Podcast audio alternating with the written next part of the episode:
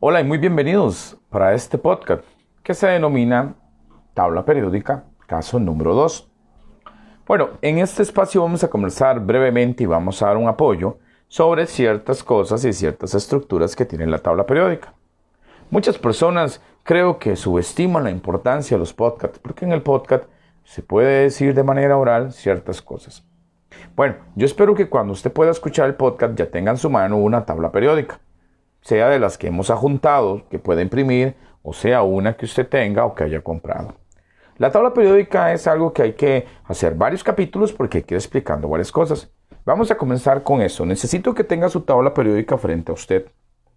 Es un rectángulo cuadriculado con colores y letras y números. Vamos a empezar hoy a hablar otras cosas. Lo primero, la tabla periódica va a comenzar de la parte superior izquierda, o sea, su manita izquierda, donde hay un elemento químico que tiene un símbolo H que se llama hidrógeno. Ese hidrógeno tiene dos números uno que está debajo de él, que ese número es 1 con unos decimales, y al lado arriba de él hay un 1, un número entero sin decimales. Ahora, desde esa parte superior izquierda hacia su derecha va a observar, observar otro elemento en la otra esquina que se llama HE, que se llama helio, perdón, y tiene un 2. Ahora, si empezamos a hacer como que si fuera una especie de zigzag, empezamos a ver que hacia abajo, después del 2, ahora, debajo del hidrógeno hay un elemento Li que tiene 3, el de la par tiene un 4, y si continúa, luego sigue un elemento con una B que tiene un 5, y así hasta llegar a 108. Muy bien, ese orden periódico, ¿verdad? Es lo que le da el nombre a la tabla periódica. Eso es lo primero. Saber que en la tabla periódica empieza con un 1 donde está el hidrógeno y empieza en un zigzag descendiente. Con segunda cosa, la tabla periódica se va a organizar tanto en líneas horizontales, horizontales y en líneas verticales. Por eso es de que si usted ve como que hay columnas hacia abajo y columnas acostadas. Recuerde que lo que es acostado es horizontal y lo que es descendiente o hacia abajo, eso es vertical. Muy bien, además, igual que con los videotutores, la tabla periódica vamos a explicar hoy que tiene tres bloques. Tres bloques. Y esos bloques tienen un nombre y usted tiene que identificar esos bloques. El primer bloque se llama representativo. Son los elementos más ordinarios de nuestro diario vivir, uso común y son como los que encontramos a diario y son como más representativos de nuestra naturaleza. Está formado por las familias representativas, que la semana pasada se grabó un podcast. Y los elementos del bloque representativo están, formando, están formados por ocho grupos. No están unidos como una sola piedra o un solo bloque.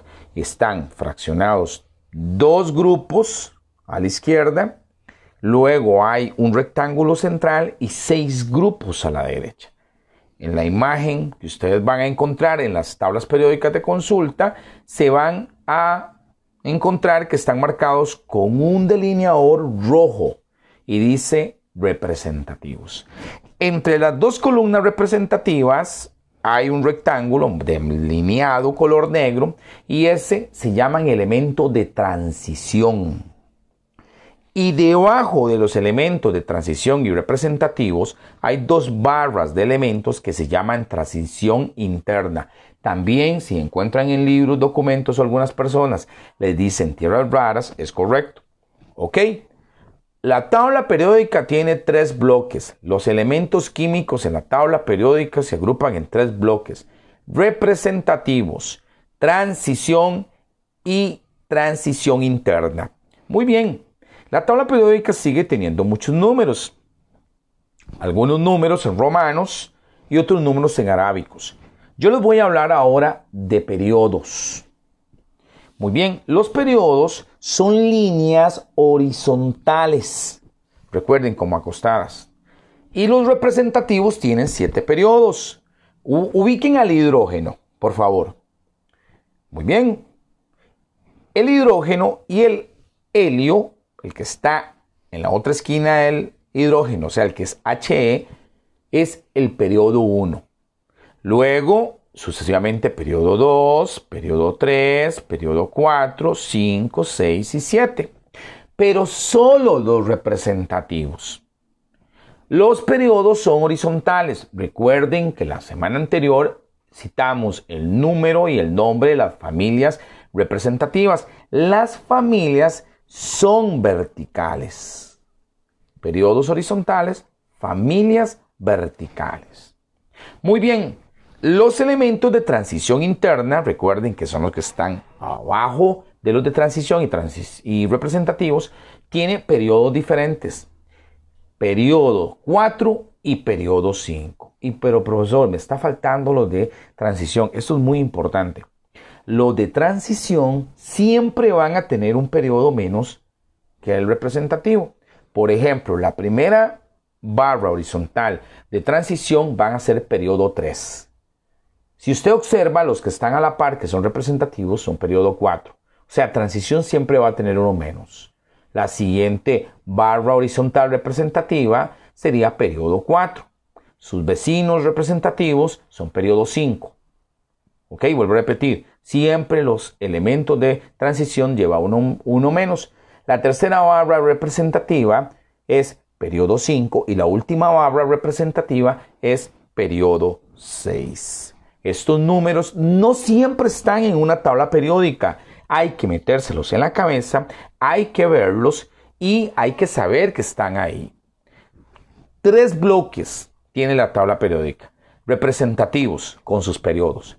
Transición con sus periodos y transición interna con sus periodos. Nos estamos escuchando, gente. Saludos.